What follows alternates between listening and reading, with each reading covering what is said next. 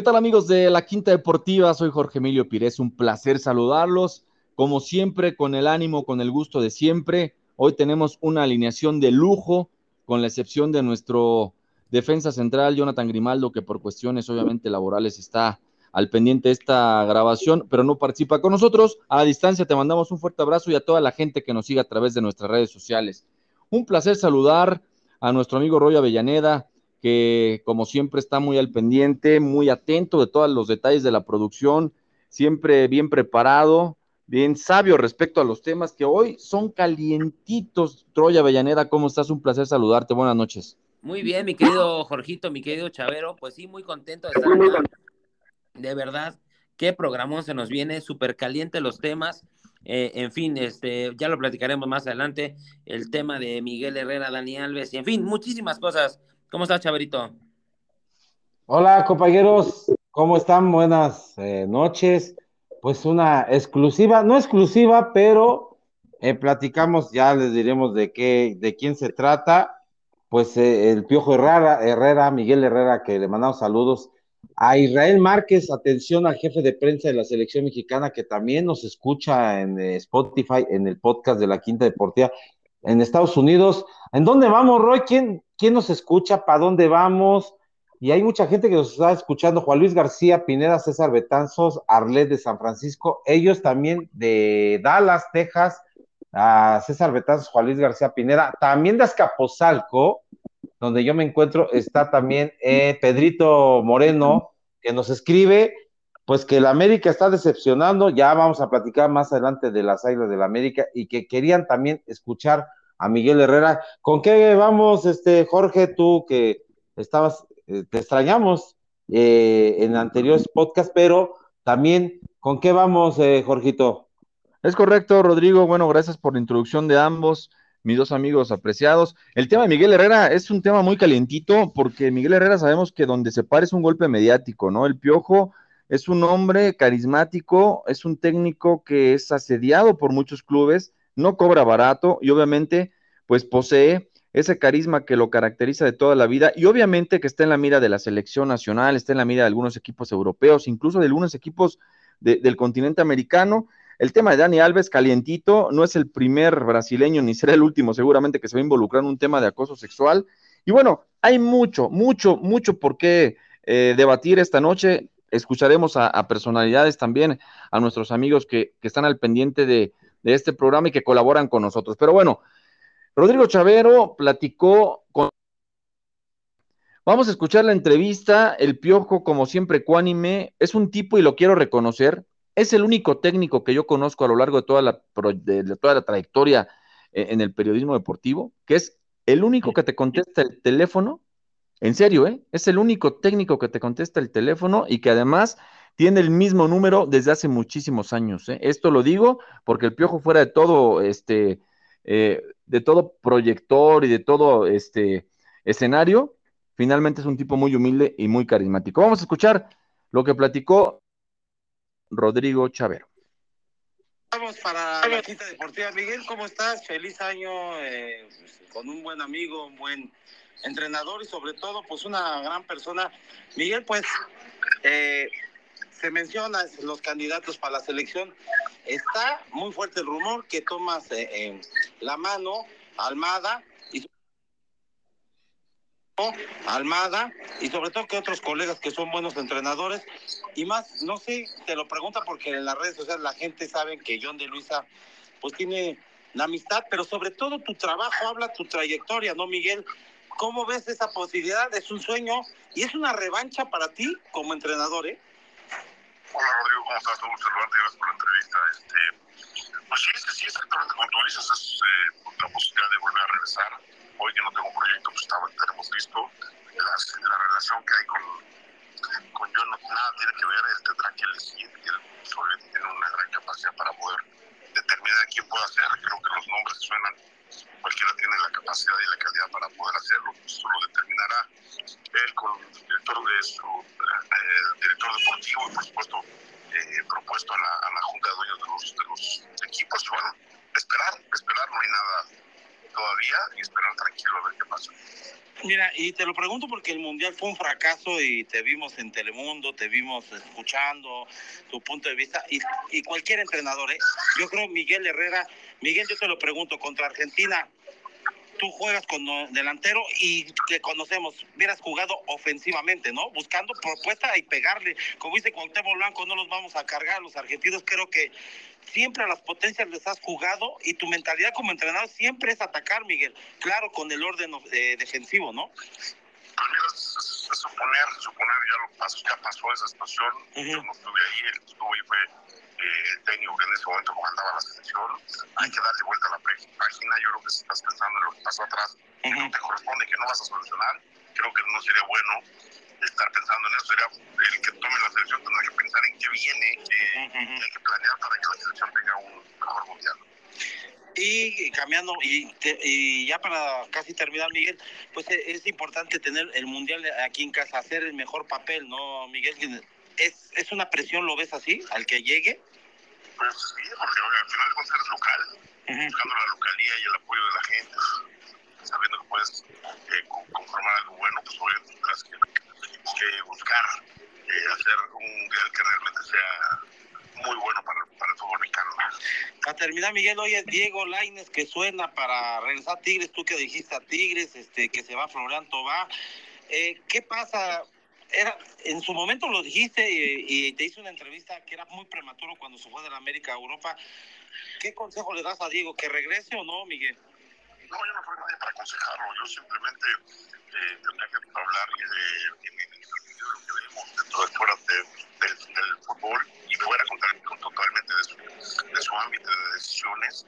Eh, yo creo que tendrá que pensar en buscar dónde juegue minutos, dónde sube minutos para pensar en el siguiente proceso mundialista y por supuesto en alargar más su carrera, ¿no? Si sigue sin tener minutos, sigue sin tener el tiempo adecuado para poder conseguir sus objetivos, va a ser cada día más difícil, pero bueno, esa es decisión de él, de su gente y, y tendrá que estar buscando dónde, ¿no? Miguel, ¿qué te ha parecido el inicio de la Liga Mexicana? La América otra vez que según crisis, Tigres bien, los del tú la dijiste ya. Y sobre todo Chivas y ¿quién te gusta para campeón, Miguel? Eh, para campeón ya.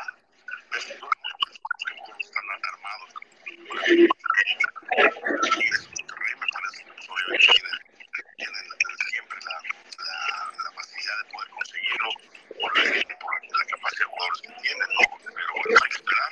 Acá cada vez en el fútbol mexicano todos dan sorpresas y cualquiera puede ser eh, campeón en una mala tarde de, de, un equipo importante, pues queda fuera, ¿no? Y creo que está muy prematuro, pero sí, los, los equipos del norte demostrando que tienen equipos muy fuertes, que tienen equipos muy vastos y que tienen la posibilidad de, de buscar siempre estar eh, Oye, Miguel, para ¿qué le dices a la gente de la Quinta Deportiva y que te apoya? Hay mucha gente que me hacen llamadas en el programa, que te quieren la selección, que te quieren ver triunfar. A pesar de tu carácter, tienes esas conectas con la gente y sabes por qué Miguel te lo digo y no porque somos amigos ya de años te conozco desde el técnico del Atlante porque tu manera de jugar que una propuesta que tienes siempre ha sido fresca el jugar bien el hacer los cambios a tiempo a la mejor, a mejor. el darle oportunidad a los jóvenes ¿qué le dices a la gente de la quinta deportiva? Quiero agradecer tus palabras, eh, Chavero. Eh, pues a la gente de, de, de, tu audiencia, saludarla, agradecerle el apoyo, agradecer que están ahí, pero bueno, pues obviamente pensar, esperar que dé este, este propósito, ojalá, pero si no, no, el que esté hay que apoyarlo al 100%, si queremos que realmente de, de lo que se puede hacer para que México realmente empiece a dar oportunidad en los torneos donde se mundial. Te esperamos eh, en una charla en vivo. El técnico de la selección, no, no, este será tu casa. Gracias, Miguel, por tomar la llamada, hermano. Te mando un fuerte abrazo, saludos. Pues ahí está la, la, la entrevista de, de, Miguel Herrera, Jorge. Mira, eh, lleva la mano y él es un hombre de palabra, ¿eh? él no, no, no, no, no como dice Cristian Martinoli, ¿no? El narrador de TV Azteca, sí es populachero, pero, pero no es que sea amigo de los medios, simplemente es un tipo que tiene lo que no tiene eh, eh, el técnico anterior, ¿no? El Tata Martín, trabajo de cancha, vestidor, a lo mejor, a, no, no, no, yo sé, Jorge, independientemente que, que, que en lo deportivo no le fue mal en la selección, ¿eh? simplemente se enganchó con Martinoli por extra cancha y le costó el puesto. Yo creo que debe de cambiar el temperamento y se lo dije en la entrevista, ¿eh? siempre vas a hacer el temperamento, pero creo que él, con él, Jorge, si hubiéramos llegado a octavos de final y por qué no al quinto partido, porque te había tocado Australia. El hubiera no existe, ¿eh? pero, Miguel Herrera tiene trabajo de cancha, ¿eh? Independientemente de su temperamento que se necesita, obviamente, porque no hay que eh, dejar a un lado, ¿no? No hay que desprendernos de esa idea que el futbolista latino, en concreto el futbolista mexicano, tiene un temperamento distinto a otro tipo de futbolistas. Y esto no quiere decir que tengan que llegar a la agresividad. Justamente eso caracteriza a Miguel Herrera, ¿no? Es un tipo que está en constante eh, comunicación con los jugadores durante todo el partido, es un tipo que, que disfruta el juego, es un, tipo, es un tipo que transmite emociones, que transmite entusiasmo, que, que no se rinde como eh, de repente y técnico cuando está en la cancha. Y esto obviamente contagia al futbolista. A mí me agrada, me agrada la idea de que Miguel Herrera sea el técnico de la selección nacional por el hecho de que conoce muy bien el balompié mexicano, eh, sabe la estructura de las fuerzas básicas, ha trabajado en diferentes clubes, y lo voy a decir con todo respeto, de todas las clases sociales, ¿no? Y no, y no estoy siendo despectivo cuando digo que trabajó en el Atlante, que es el equipo del pueblo, un equipo modesto, que, ah. que ahí la lleva, pero ha trabajado con un equipo sin dinero, como el Tecos, como el Atlante, y ha trabajado en los equipos con mayor recurso económico y en todos ha hecho un buen papel un tipo ofensivo, un tipo que, que, va al ataque, ha conseguido campeonatos. Con Monterrey no fue campeón, pero llegó a dos finales y las perdió de puro milagro. Yo creo que es el tema. Sí, tú, Roy. Mira, fíjate que a mí me parece que, que Miguel Herrera debería ser el nuevo director técnico de la selección mexicana. Muy sencillo, ¿no? Yo mil veces prefiero a Miguel Herrera que a un Enrique Mesa que no habla en la banca o a un Víctor Manuel Bucetich que no se mueve o, ¿sabes qué? Prefiero a esos directores técnicos que estén constantemente alentando al jugador y que sienta una falta o que se disguste con un tiro libre o con un córner o con un mal, mal marcaje. Este, yo estoy totalmente de acuerdo. Creo que Miguel Herrera tendría que ser el director. Ahora, ¿sería su eh, segundo periodo o tercero? corréjanme con la selección mexicana. Yo creo que la Federación Mexicana no va a querer por la imagen que da Miguel Herrera de una persona problemática. Lleva, lleva, la mano. Lleva la, a ver, compañero, lleva la mano, Jorge, lleva la mano porque, mira, mis fuentes, mis fuentes, lleva la mano, pero va a depender de los dueños. En, ocho días hay una asamblea de dueños, ¿eh? eh, eh a ver si voy a, la federación, si no me toca ir, voy a estar bien enterado. Ah, en esa asamblea, dentro de ocho días, eh, los 18 equipos van a decidir si Miguel Herrera y también Santiago Baños, esa sería buena noticia para la América, ¿eh, Jorge? Ahí se especula el ruso Brailovsky y Pavel Pardo con la dirección deportiva, o se queda Diego Ramírez, pero si va Santiago Baños, por lógica puede ir Miguel Herrera. También eh, el, otro posible sustituto de Jaime Ordiales, porque yo no creo que siga Jaime Ordiales, puede ser Ricardo Peláez, pero como viene el fracaso de Chivas, yo no sé si los dueños, más eh, el, el, dueño Jorge Vergara, el junior, el hijo, lo acepte, no lo va a querer a Peláez como director deportivo de la selección. Vamos a ver en qué termina esta novela, pero mira, Jorge, yo creo que Miguel Herrera, y tú lo sabes, ¿eh? Miguel Herrera sí te hubiera llevado octavos de final ¿eh? en el pasado mundial, ¿eh? así tranquilamente. ¿eh? Sí, totalmente. Se nos fue Jorgito, ya regresará. Este, pero sí, totalmente. O sea, considero que contra Argentina hubiera sido un planteamiento diferente, contra Arabia Saudita hubiera sido otro, contra, ¿sabes? O sea, podríamos haber llegado al quinto partido otra vez. No sé si hubiéramos avanzado, pero hubiera Pero por lo menos no te retrasas y jugando bien al fútbol, Roy. A eso, a eso voy, es lo que le decía Jorge. A eso voy. Yo creo, eh, eh, eh, Roy, que, que, México va a mostrar otra cara. Eso, si es Miguel Herrera, va, te, lo, te lo aseguro, ¿eh? Va a mostrar otra cara, va a, tener, va a tener la presión, y lo acaba de decir en la entrevista, claro que va a tener la presión, y se las adelanto aquí la Quinta Deportiva. De verdad, yo aquí lo que decimos en el programa, Roy, lo cumplimos. Desde el Mundial lo dije en noviembre, lo dije en diciembre, vamos a tener a Miguel Herrera, ya tenía comunicación con él, ya lo tuvimos en grabado hace una hora, lo grabamos y ya tenemos ahí a Jorge. Ya, ya, Es correcto. Ah, se, nos fue la comunicación. Mira, George, eh, eh, eh, eh, se las adelanto, ¿eh? Y vamos a ir a entrevistarlo, la Quinta Deportiva, todos, ahora sí en vivo, con Israel Márquez, que le mandamos saludos al jefe de prensa de la selección mexicana, y sobre todo, Jorge, la presencia de un posible técnico como Miguel Herrera. Y si no es Miguel Herrera, ojo, puede ser Jaime Lozano, ¿eh? que también ya tuvimos a, al su auxiliar, a Miguel de Jesús Fuentes. Entonces, vamos, todos los medios de comunicación, por supuesto, pues que es nota nacional y es nota, yo creo que del año, Jorge, del año, porque es el nombramiento de la del técnico de la selección mexicana. Y, y lo de Baños, compañeros, ¿cómo lo ven? ¿Sí lo ven viable que llegue esta dupla otra vez, Santiago Baños y Miguel Herrera? Recordando, Jorge, que Baños no lo quitó, fue Joaquín Barcácer que lo corrió del América, ¿eh? O sea, Miguel Herrera, tienes razón, la imagen que los dejó fuera es su temperamento y eso, pero te garantiza resultados, te, te, re- te garantiza algo, Miguel Herrera, funcionamiento de la selección, no hay otra cosa, el jugar bien.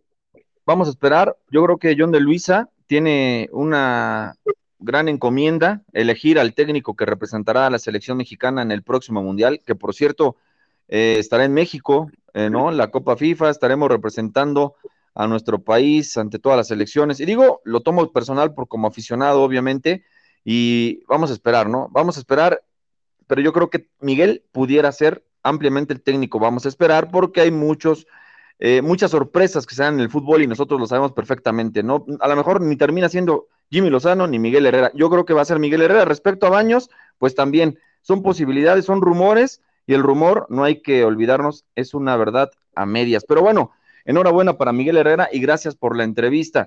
Un tema muy caliente, Roy Avellaneda, que lastima al fútbol como tal, pero obviamente lastima en concreto, pues si no a una nación, al fútbol brasileño, que por cierto, está catalogado por la FIFA como eh, de los mejores del mundo, es la primera liga del mundo sobre la Champions League, perdón, sobre la Liga Premier, sobre la Liga Española, sobre muchas otras ligas.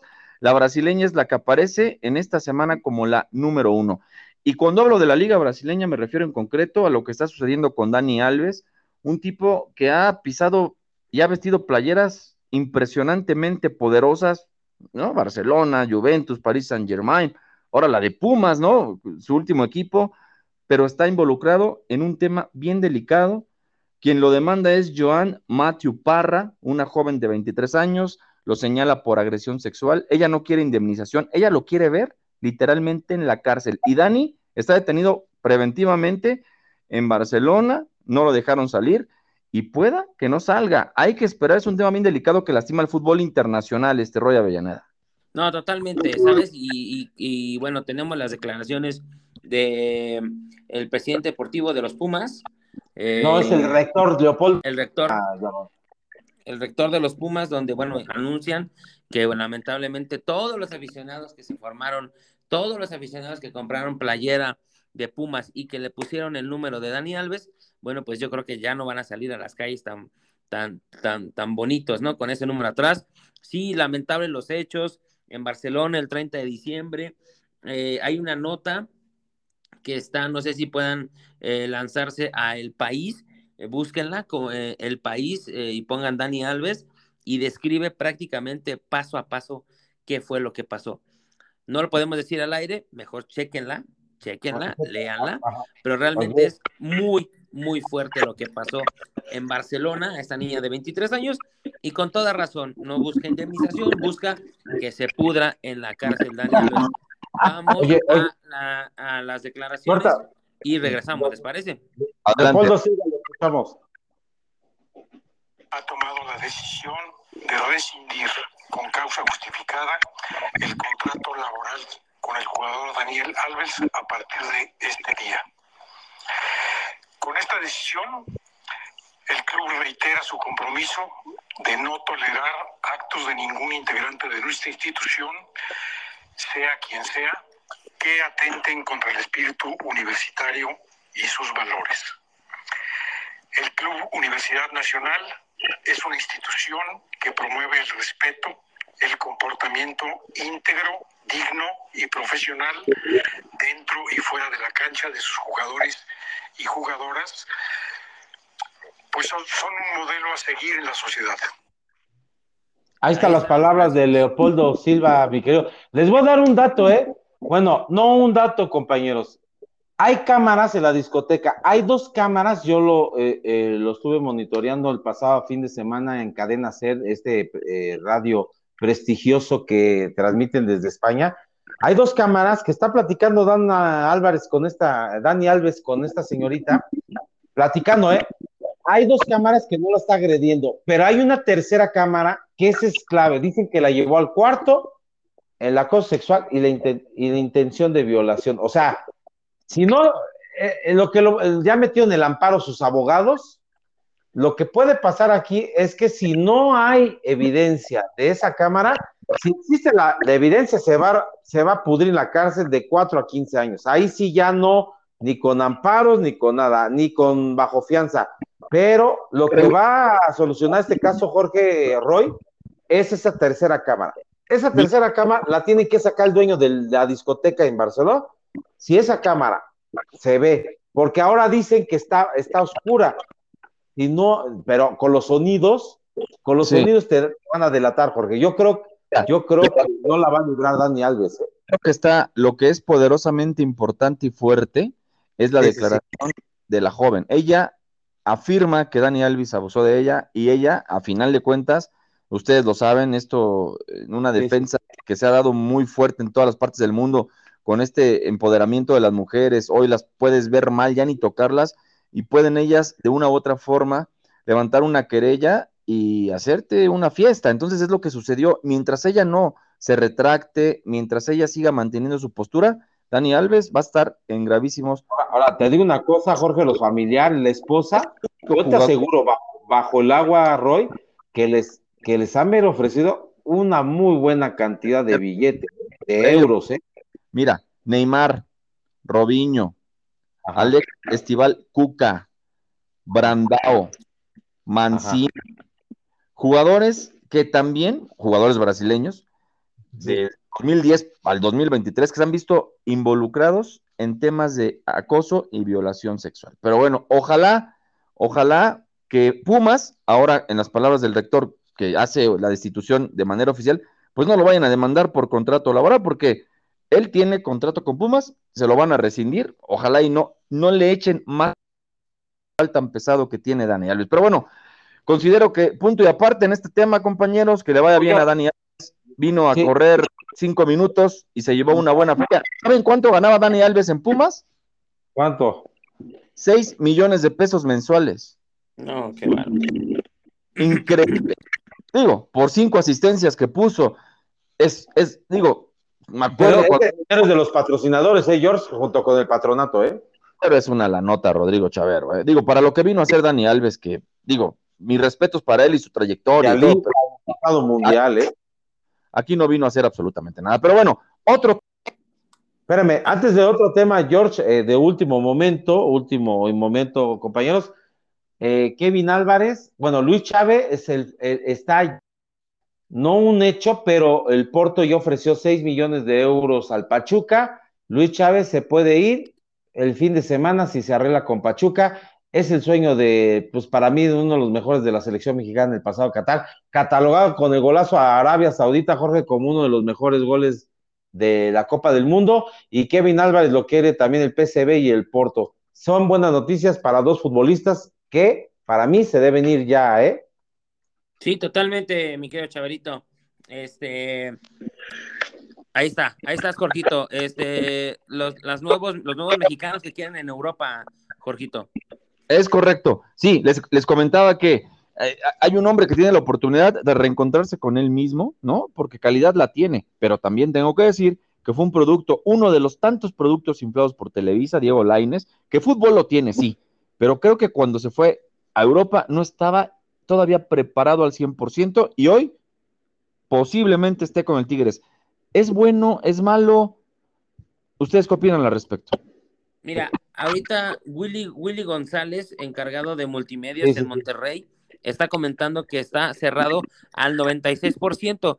Dice que falta solamente dos cositas. Obviamente con la salida de Florent Tubion, ¿no? Este, pues ya Laines tiene, tiene pase directo. Pero Este, faltan dos cosas por arreglar, no sé cuáles sean, pero prácticamente amaneceremos el día de mañana con la noticia de que el Diego Laines Oh. es el nuevo jugador de Tigres y obviamente Diego Coca tendría algo, eh, algo que hacer. Solamente Oiga. salir campeón con los Tigres. Oiga, les voy a decir una cosa, eh, compañeros.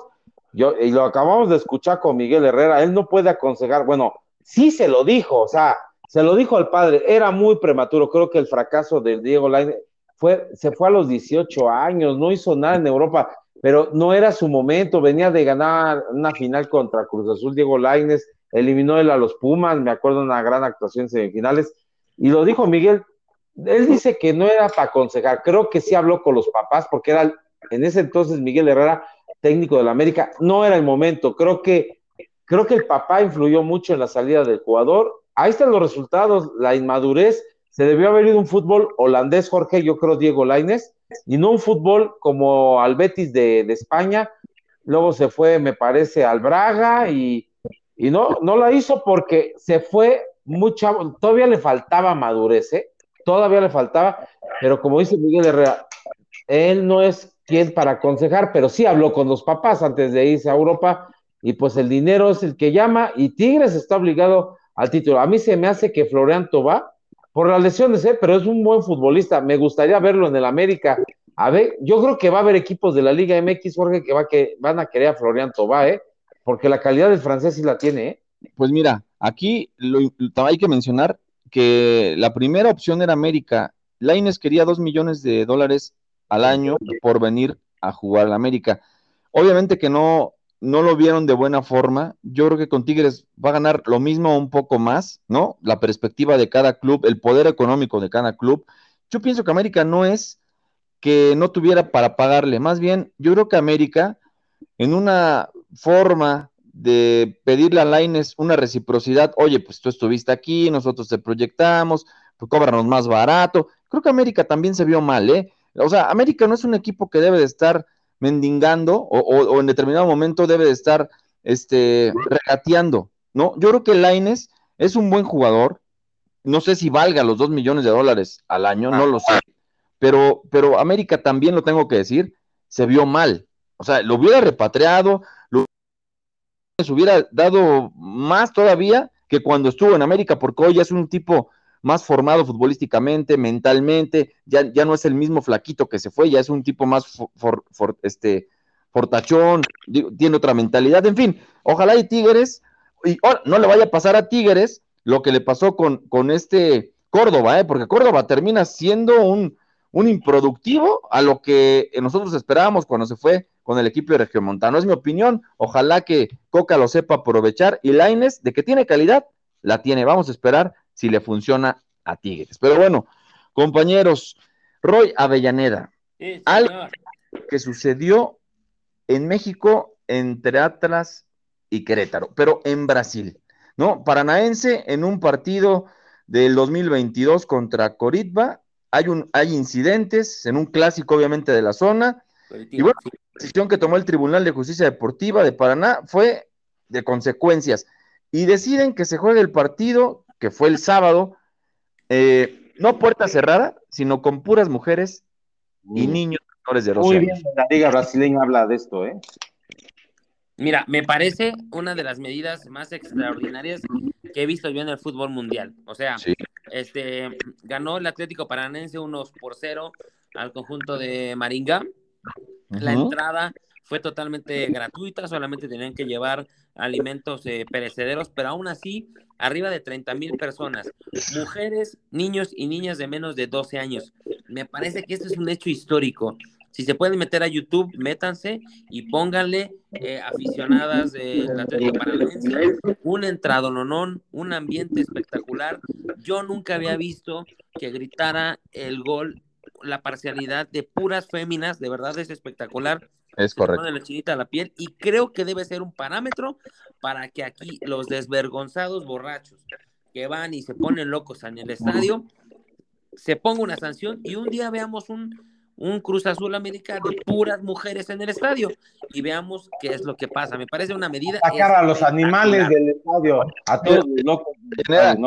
¿Por qué no un Chivas América? Chingao. Sí, también. También, obviamente, mira, lo ha hecho la femenil. Cuando la femenil viene aquí al estadio, a donde vayan las chivas femenil, lleva gente, pero sí. puras mujeres, niños y niñas, me parecería espectacular. Hay que hacerlo, hay que hacerlo para ver los valientitos estos que se ponen a pelearse, este, desaparezcan y sea una muy buena medida. Me parece extraordinaria, la mejor medida que he visto en el fútbol desde hace muchísimo tiempo. Completamente de acuerdo. ¿Qué les parece escuchar al profe David? La Quinta Deportiva y el reporte que nos tiene seguramente es más que efectivo y al momento. Vamos a escuchar al profesor David Lima desde Brasil. Hola Xavier, ¿cómo estás, hermano? Acá en Brasil la hinchada es igual en otra parte, ¿no? Las hinchadas son muy fervorosas, son muy calientes y las, las hinchadas de los equipos grandes son muy calientes. Por pasó de esa forma en Atlético Paranaense. Oye, profesor, por cierto, otra pregunta. La está rompiendo en Brasil con muchos goles, este, el, Leonardo, Leo Suárez, más bien este, Luis Suárez. Luis Suárez, Luis Suárez, profesor, la está rompiendo en, Brasil. ¿Cómo ve la actuación del el famoso pistolero? Luisito Suárez, Chaveiro, Rodrigo, hace muchos goles acá en Grêmio, porque que el director técnico Renato Gaúcho, Renato Portaluppi, está haciendo un esquema para las pelotas pasar por Luis Suárez para él hacer los goles. Y ya, como, como sabe hacer los goles, vai favorecer bastante a Luis Soares. Vai ser um dos maiores goleadores acá de Brasil. Perfecto, profesor. ¿Algo que quiera agregar, profesor, desde Brasil? Un saludo, Rodrigo, Javier La Quinta Deportiva, a todos los mexicanos, todos de Centroamérica, de Sudamérica. Eh, Dios bendiga y bendiciones, hermano. Un buen día. Gracias, profesor. Ahí tuvimos el reporte, Jorge, como siempre, nuestros eh, corresponsales. Ya tendremos la próxima semana, si no tenemos a Jorge Barril desde Argentina, a, Fernando Ramos, que le mandamos saludos hasta Inglaterra. Allá está amaneciendo en Inglaterra. Por supuesto, nuestro corresponsal desde Inglaterra, Jorge Barril desde Argentina, y el profesor David Lima desde eh, Brasil, con este gran buffet de corresponsales, entrevistas e información del fútbol mexicano y de otros deportes, ¿eh, Jorgito? Efectivamente, ¿no? Pues Chavero, eh, muy bien, ¿eh? La verdad, este eh, la forma en que llevas la, charla con nuestro amigo David Lima, que, tuvimos la oportunidad de conocerlo justamente aquí en México y en aquella ocasión él vino justamente a promover a algunos futbolistas eh, al Club América. Bueno, andaba en varios clubes, entre ellos el América y Querétaro, recuerdo perfectamente bien. Siempre muy atinado en sus comentarios y, siempre muy cortés, ¿no? El, el, profe Lima para la Quinta Deportiva, pues sí, eh, regresarle obviamente nuestros saludos y felicidades a ti también por, la entrevista, ¿no? ¿Qué te parece? Oye, Jorge, espérame, hago un paréntesis, Jorge. ¿Sabes quién es el profesor David? Tú lo conoces y lo conocemos, lo conocemos gracias a ti y que a Querétaro. Uno de los promotores que también, Jorge, otro amigo de él, se me va el nombre y le manda saludos, trajo a Tiago Volpi, portero del Toluca, lo trajo a Querétaro, ¿eh? No se nos olvide. Sí, de hecho, eh, Tiago Volpi, gran estrella del conjunto del Toluca. Eh, y hablando del Toluca, mi querido Chavero, vamos a repasar eh, los resultados de la jornada número 3, donde comenzó la actividad. Mazatlán perdió dos goles por uno ante Santos Laguna. Una exhibición, lo que le sigue de espectacular del, del próximo portero de la selección mexicana, Carlos Acevedo. Qué exhibición. Este, Ariel Nahuelpan también falló por ahí una. Muy buen partido para arrancar la jornada 3. Y por supuesto que también el eh, América dejó mucho que desear 2-2 contra Puebla. Chivas también le, voltearon el marcador el Toluca 2 por 1. Anda Juan, bajo nivel Chivas, ¿eh? Chivas debió haber perdido Monterrey. Después Roy, le, eh, Chivas, Guadalajara, con un hombre de más, casi todo el partido debió haberle ganado a San Luis. Y una pobre, pobre exhibición por VIX Plus fue el partido de Chivas Toluca, que fue buen partido, pero algo le está pasando eh, a Paunovic, necesita refuerzo, se habla de Alan Pulido, se habla por ahí de eh, Brandon Vázquez que está en el Cincinnati, Y del América, y, no, y del América mal, te digo una cosa, Oscar Jiménez igual se tambalea y ponen a Luis Malagón ante Mazatlán, el Cruz Azul mal, 1% ante Necaxa, los Pumas son de como de Cali Arena, ¿no? Como que la semana pasada fueron goleados por Santos, ahora golean al León, irregular el fútbol mexicano.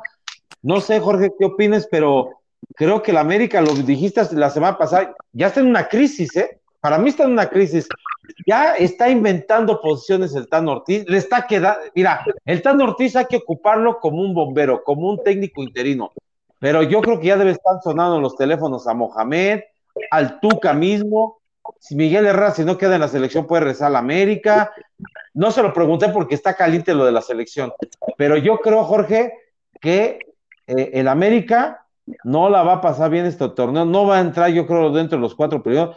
Oscar Jiménez va a perder la titularidad y yo creo que es su última oportunidad. Yo creo que Oscar Jiménez no, va, no se va a quedar el próximo torneo en el América, ¿eh?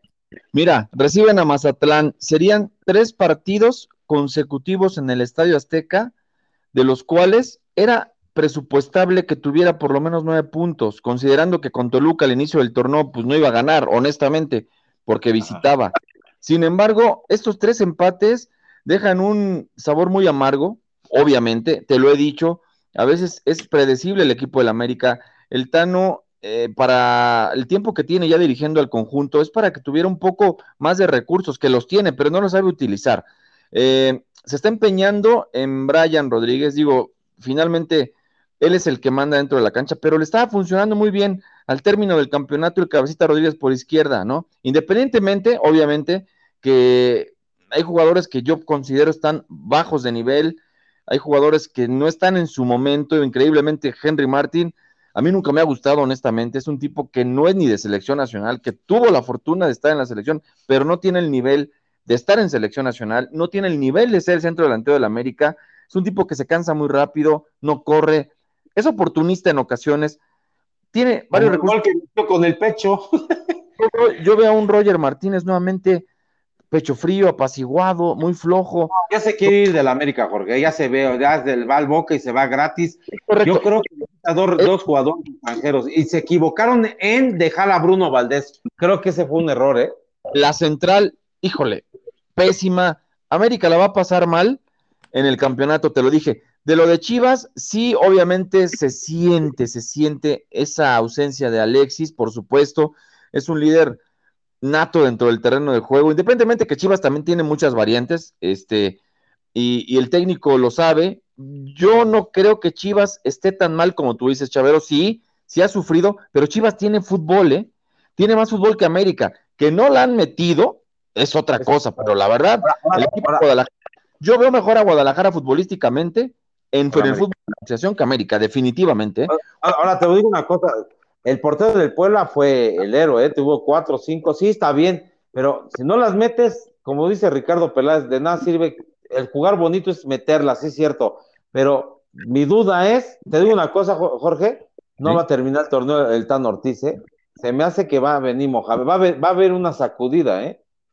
ni el Tano ni Oscar Jiménez en la titularidad, me queda claro, ¿eh? Estoy de acuerdo contigo. Cambios. Luis Malagón, Luis Malagón, yo creo, y te aseguro una cosa, según mis fuentes, va a haber nuevo director deportivo en el América, ya lo de Baños ya no, ¿eh? ya también es, eh, ya, ya no es insostenible. Luis Malagón, y te aseguro una cosa, van por un portero extranjero, ¿eh? Lo más seguro el próximo torneo, ¿eh? Y ahora comentando de, comentando de Guadalajara, gracias por darme chance de hablar de mi Chivas, ¿verdad? Este, el director técnico estaba, bueno, en algún momento se comentó que eh, Belko Paunovic tenía la culpa de lo que pasó en Guadalajara el fin de semana pasado. Y bueno, pues no, hay una, hay una jugada muy clara de Cisneros frente al arco que el señor determina no meterla dentro de siete metros y la avienta al lado del poste.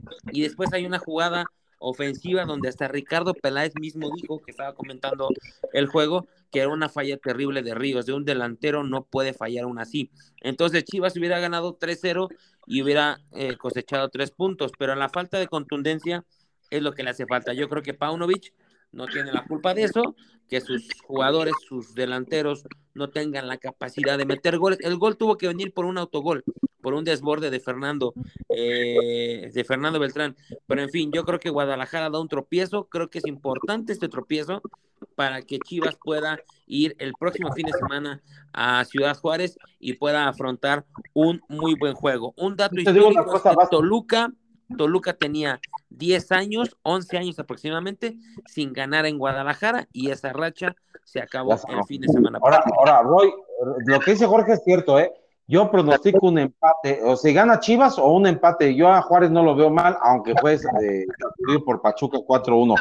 Vamos, eh, a ver, ya comprométanse, compañeros, ¿eh? Comprométanse.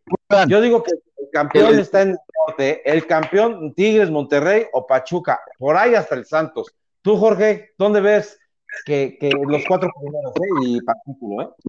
Además de prematuro, Rodrigo, en un, en un fútbol y una liga tan mediocre, donde el doceavo lugar puede ser campeón. Yo todavía veo prematuro, este, pueda ser campeón. Tú sabes que aquí el fútbol mexicano es impredecible. ¿Saben qué partido me llamó mucho la atención, muchísimo la atención? El de Querétaro Atlas. ¿Se dieron cuenta en, qué minutos empató el Querétaro? Minuto 99, espectacular. Y agregaron 10 minutos. ¿Qué les va? El, el, empató, fíjate, empata en el 45 más 9 al término del primer tiempo. Y empata en el 90 más 9 y ha terminado el partido. Pero está bien, Jorge, porque están haciendo tiempo los jugadores, luego jugadores lesionados. ¿Sabes qué pasa? Como que está el fantasma de la corregidora, como que piensan que se va a meter alguien después de los hechos lamentables. Ah, eh, desafortunadamente, pues afortunadamente. No, ¿y qué crees que los, dos equipos se comportan bien? Hubo un, despliegue, según me dijo eh, eh, nuestro invitado que vamos a tener la próxima semana, ya les diré de quién se trata. Eh, nos dijo él, y también eh, tengo familiares en Querétaro, que hubo más de 50 eh, granaderos eh, custodiando los camiones del Atlas y del Querétaro. Hable bien que la seguridad de Jorge, durante y después del partido, sí había aficionados que rodeaban el estadio corregidor, el morbo, ¿no? El morbo de lo que pasó casi un año, ¿eh? De esta tragedia. Y que te digo una cosa, Jorge, si se vuelve a jugar un Querétaro Atlas en el corregidora, no dudes que sea puerta cerrada o cambien el partido en otro escenario, ¿eh? O a lo mejor este, le copian al paranaense, ¿no? Que entre niñas y niños. Esa es la una muy buena opción, compañero. ¿Con, qué tema vamos, vamos, compañeros? El Gulit Peña, ¿no, Jorge? es, correcto, vámonos con el Gulit Peña. digo, esto también es noticia. Si consideramos que el Gulit es un jugador, desde mi perspectiva, pues ya en decadencia. Sin embargo, el Al Daid de Emiratos Árabes, un club que de cierta manera, como todos los de allá son poderosos, dice, yo quiero a este futbolista mexicano, ¿no? Obviamente él muy feliz, debe de estar muy contento. Eh, la mitad más. Eh, fíjense, ¿eh? jugando en Honduras. Se lo llevan de Honduras a Saudita. Qué suerte, Avellaneda, qué suerte, ¿no? No, pero es una vergüenza, o sea, un jugador, perdón por lo que, perdón lo que voy a decir, pero hay muchos mejores jugadores en el barrio, en una cancha aquí en, la Deportiva Xochimilco, que este inútil de, de Es una vergüenza para el fútbol mexicano que una persona así vaya al a, a, a, cruce el charco, se vaya a Emiratos Árabes y juegue. No sé qué haya pasado con el representante, no sé qué demonios haya hecho para que este tipo de jugador llegue a ese equipo. ¿Cómo se eh, llama? Aldair Sahar. aguas con las cantinas, aguas con los bares que se van a desahuciar totalmente en Emiratos Árabes. Pues ¿Cómo se llama, Ron? El equipo Aldar Sahar, ¿no? Aldazar Sahar. Mucha suerte, todas las bebidas alcohólicas hay que evitarlas. ¿Sabes quién, quién no, no, irá con este Marco Fabián? No. Pues ahí andan, ¿eh? Ahí se van de la mano. No lo inviten porque se arma. Les digo, mira, y sin el afán de contradecir a Roya Vianera, porque tiene toda la razón del mundo, yo nunca imaginé, compañeros, y de verdad se los digo, que después de, ese bicampeonato con el León, el Gulit Peña se fue a componer tanto. Mira, lo peor que le pudo pasar al Gulit es salir de León. Creo que ahí hubiera sido un eterno Cristóbal Ortega, ¿no? O sea, un eterno este Benjamín Galindo. retirado ahí como el Chapito Montes que se va a jugar al Everton de Chile, por Lo que cierto. pudo pasar es de haber llegado a Chivas. Ahí en Chivas se mareó el jugador, se subió a un tabique que nunca lo pudieron bajar y nunca regresó al nivel que tuvo en León. Porque hay que mencionarlo, ¿eh? Cuando empezó su carrera era un jugador diferente a como lo vimos después de con Chivas. A Chivas lo terminó perjudicando. No, Jorge, ¿sabes dónde terminó la carrera del Gullit? ¿Sabes dónde se terminó? La verdad, cuando se les, cuando se lesiona antes del Mundial el Chapito Montes en Houston, me parece contra Ecuador, en la cancha de los vaqueros, ahí se le acabó, porque era el motor del Chapito Montes. Yo te, te digo una cosa, yo creo que si, si, si el Chapito no se lesiona y juega el Mundial del 2014 y el Gullit Peña era su pareja en el León, Miguel Herrera me lo dijo muchas veces. Yo hubiera puesto al Gullit con, con el Chapito, era la pareja ideal junto con el Gallito Vázquez. Otro cantado hubiera sido, a lo mejor México hubiera llegado más lejos, el Gullit se hubiera ido a Europa y no se le acaba la carrera tan temprano. Cuando, cuando se fractura el, el Chapito Montes, que se va un año casi eh, fracturado, el Gullit Peña desapareció en el León, Jorge, Jorge. Se fue a la banca, Matosas lo llevó a la banca, se va Matosas del León, se va a las Chivas y se acabó la carrera de, del Gullit. Yo creo que desde que se lesionó el Chapito Montes, que ya no fue el mismo y que ya se fue al Everton, lo despidieron de- en el partido entre León y Necaxa, que ganó León 2-1, creo que ya ahí se le acabó a su compadre, su amigo, el Chapito Montes, ya no fue el mismo, ya no jugaba, ¿eh? Es correcto. Pero bueno, vamos a esperar. Lo, lo que sí es una realidad es que va a ganar una la nota, ¿eh? ¿Cuánto le van a pagar, Roy? ¿Tú qué sabes el dato? No, no, no, no dijeron la, la, No, la- la cantidad, pero va a ser una muy buena lana. Va a ocupar, va a ocupar el dorsal número 5. en fin, le deseamos mucha suerte a los federativos de Al, de Al, de Al Sarjá. Corona no está patrocinando esto. Al Daid Sarjá, qué bárbaros. No, Ay, no, qué padre. O sea, de Oye. verdad, no, no, o sea, de verdad, o sea, no vieron videos del Gulli, no sé, no sé si en, en Emiratos Árabes tengan los, los partidos de León o, o qué fue lo que, no sé, no sé, o sea, de verdad, no sé cómo llegó allá. O sea, hay cosas que dices, ¿cómo llegó la vaca arriba del poste de la luz? Así, no sé cómo llegó. Les Oye, deseo toda la suerte del mundo al Ay, Al Luis. Dazir, Que les vaya muy bien con el Gulit y que sean campeones. Oye, Bueno, el Gullit se va a convertir en Marajá. Pues ni modo. Oigan, lo que el sí es, ya cambiando, ya cambiando el tema, ¿no? A mí me parece lamentable lo de Brandon Moreno, ¿eh? En Brasil. Increíble, señores. Digo, este tipo de peleas en el octágono, este, son más que complicadas, pero que un deportista, ¿no? Salga huyendo de una arena, de un país, por miedo a perder la vida, por haber ganado, esto es inverosímil, Roy Avellaneda. Sí, de hecho, fíjate que el fin de semana pasado, eh, en la cuarta batalla entre Figueiredo, Figueredo y, y Brandon Moreno, bueno, pues se la lleva el mexicano. De hecho, en el pesaje, este brasileño, Figueredo, sacó un plátano y lo estuvo increpando y bueno, este, le hizo un show, mientras que Brandon se le quedó viendo, puso sus brazos atrás y solamente escuchó.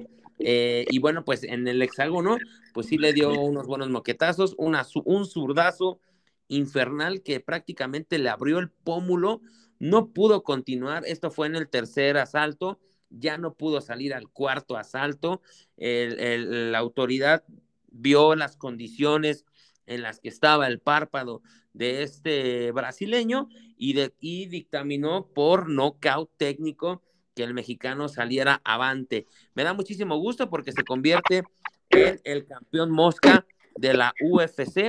Este proveniente de Tijuana pone en alto el nombre de México. Y sí, en efecto, tuvo que salir este, entre tres, cuatro guardias gigantescos para que saliera sin ningún botellazo, que la, la gente pues se volvió loca, ¿no? O sea, eh, comenzó a insultarlo y comenzó a, a increparlo. En fin, felicidades por Brandon Moreno, que hizo un muy buen papel en la UFC este fin de semana. Ahora, ahora, ahora pues sí, Jorge, la NFL, hermano, ¿eh? No, ahí, ahí, mi Roy, te dejo los micrófonos. Ahora sí que tiéndete, porque es tu mero mole. Tampoco Bueno, te otra- entiendas, hijo, porque está el tiempo medido y cuesta. 31 Así que minutos llevamos al aire. Bueno, Ahí les va, eh. Espérenme, ahorita, mira, es rápido el resumen, compañeros. Y les dije de las apuestas que lo subiste, eh, compañero, en Instagram, que estamos en Instagram, ¿no, Roy? También para la quinta, ¿no? Sí, señor, arroba podcast QD5. Pues espérense, les dije bien, se anotaron, ¿qué crees que eh, hay mensajes que me llegaron? No insultos, pero, pero les voy a decir por qué. Mira, el primer partido era, era Chiefs menos nueve y medio o menos diez. Yo les dije Money Line, y si me hicieron caso, se llevan una lanita pequeña, ok. Jugó, Patrick Mahomes con un pie y yo, el otro estaba, eh, según reportes allá en Kansas City, pues tiene eh, de un ligamento, pero sí se va a recuperar. Lo inyectaron, claro que lo inyectaron. No sé cómo va a jugar contra los eh, Cincinnati, los bengalíes de Cincinnati. Ganan con broncas al final 27 a 20 sacaron el partido, pero está tocado Patrick Mahomes. Chad Kenny, el, coreback suplente, lo hizo bien. Bueno, ya está en la final de la conferencia americana los jefes de Kansas. En el otro partido del sábado vespertino en la noche, les dije las apuestas, ¿eh? Ok, gigantes. A mí me decepcionó Gigantes porque es un duelo divisional, es un clásico, se conocen las águilas de Filadelfia y los Gigantes. Fue una reverenda paliza 38 a 7 y Allen Hurst para más de 300 yardas, corrió para dos pases de anotación. Se dio un festival también el receptor eh, de Bonte Smith y Filadelfia con todo, ¿eh? Ganó muy bien. Brian Double, el coach de los gigantes, dijo que pues él se mantiene de cargos, al menos que lo despida, pero va a ser yo creo que el coach del año porque él era coordinador ofensivo de los Bills de Buffalo. Lo hizo bien los gigantes, pero del lugar de los gigantes parecían soldaditos caídos. Ese es mi perspectiva. Les mando una disculpa porque yo también jugué un parlay y le metí a los gigantes y también me la tiraron. Así que se vale llorar, señores, que si son apostadores y nos están escuchando, nos las tiró los gigantes, ni modo.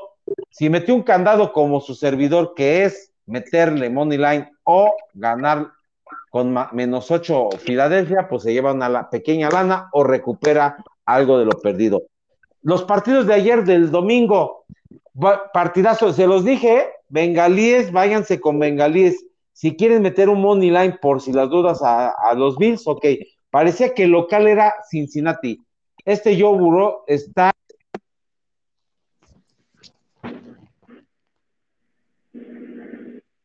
Se nos fue,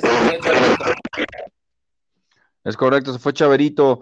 Pero mira, ya está. A ver, Chavero, ¿estás ahí, papi?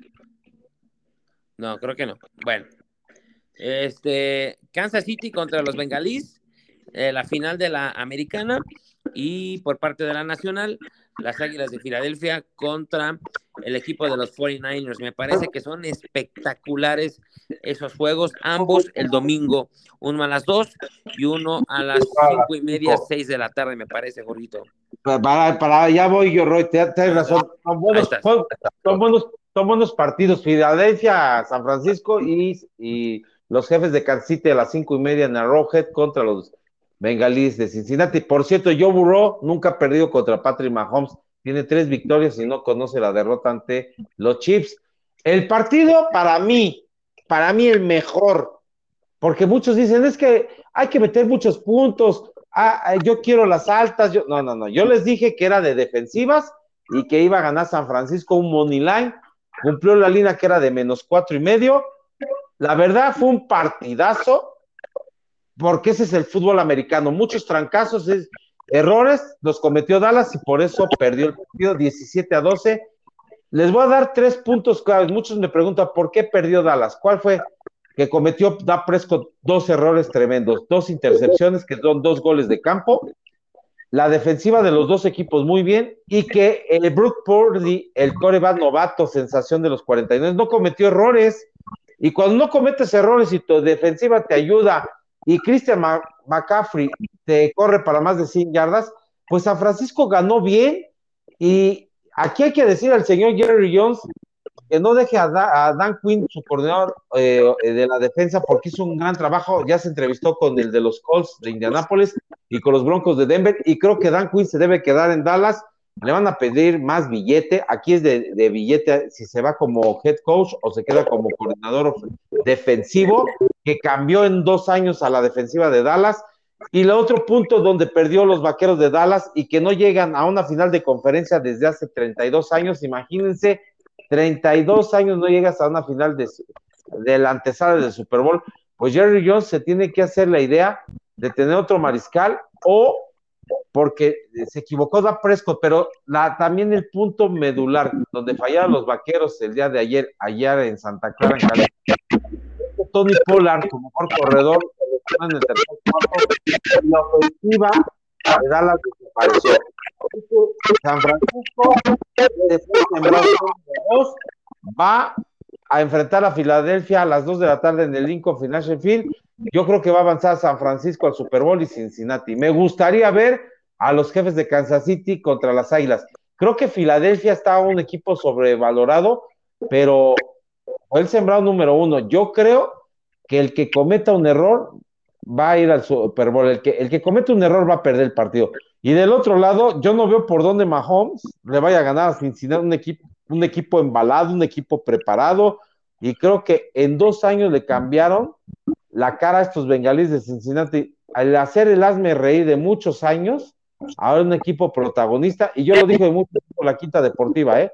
Este equipo le cambiaron la cara y este equipo, de lugar de pues ya es uno de los contendientes en la conferencia americana.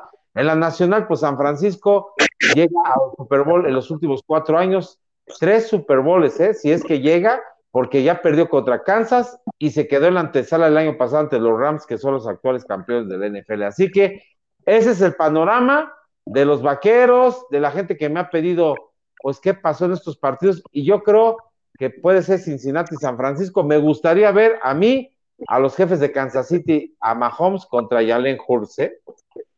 A mí, la verdad, Cincinnati, ¿eh? yo creo que como el juego que dieron en Búfalo ante esta nevada espectacular de cine, este, yo creo que los, los bengalíes tienen todo para estar en el, en el Super Bowl. Ya no sé si lo ganen, pero sí creo que estarán eh, como finalistas de la, de la ah. eh, americana. Chicos, ha llegado el final de este gran podcast. Chicos, les paso las redes sociales del Instagram arroba podcast QD5. Y bueno, pues nos vamos despidiendo, muchachos. Fue un placer, un placer. Binomio de Roy, saludos a toda la gente que amablemente nos escucha. Un gran programa, grandes entrevistas, bien bajado ese balón para los dos. Saludos a Jonathan Grimaldo que por cuestiones laborales no nos pudo acompañar, pero sin duda alguna, eh, lo más exquisito de esta noche en nuestra conversación futbolística, en nuestros puntos de vista, nuestras apreciaciones, pues fueron las ganas, ¿no? El entusiasmo que, pues se le ha puesto a este, a este podcast a través de la Quinta Deportiva y obviamente eh, con el ánimo y la esperanza de poder seguir creciendo en el afecto y el gusto, obviamente, de la, gente que, nos está escuchando y que poco a poco se, se, empieza a nutrir más el grupo, ¿no? Pues un placer, señores, excelente noche y vamos a esperar los resultados, ¿no? Porque este fin de semana y a través de la semana habrá muchas noticias que comentar para la siguiente ocasión.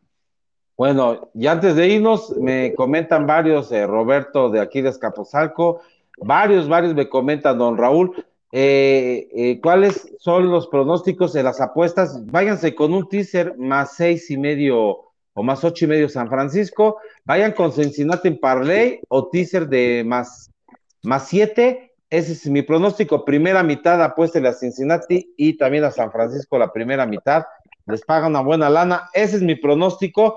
Y ya para despedirnos, compañeros, Slako Petrisevich, ¿se acuerdan de este gran entrenador Corata que no le fue bien en el Atlante, pero polémico cuando lo trajo José Antonio García en aquella época, en los noventas, a finales de los noventas. Petrisevich es nuestro próximo invitado en la Quinta Deportiva. Aquí decimos y cumplimos para nuestros radioescuchas, ¿eh, compañeros? Pues que se agarre porque le vamos a preguntar de lo que pasó en Querétaro ¿eh? y toda la controversia eh, queretana. ¿eh? Se agarre. bueno, compañeros, mis redes sociales, arroba Chavero Rodrigo en el Twitter. Ahí me pueden escribir en la página de Facebook. Que Dios me los bendiga, saludos deportivos.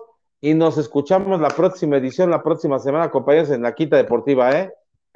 Cuídense mucho, muchachos.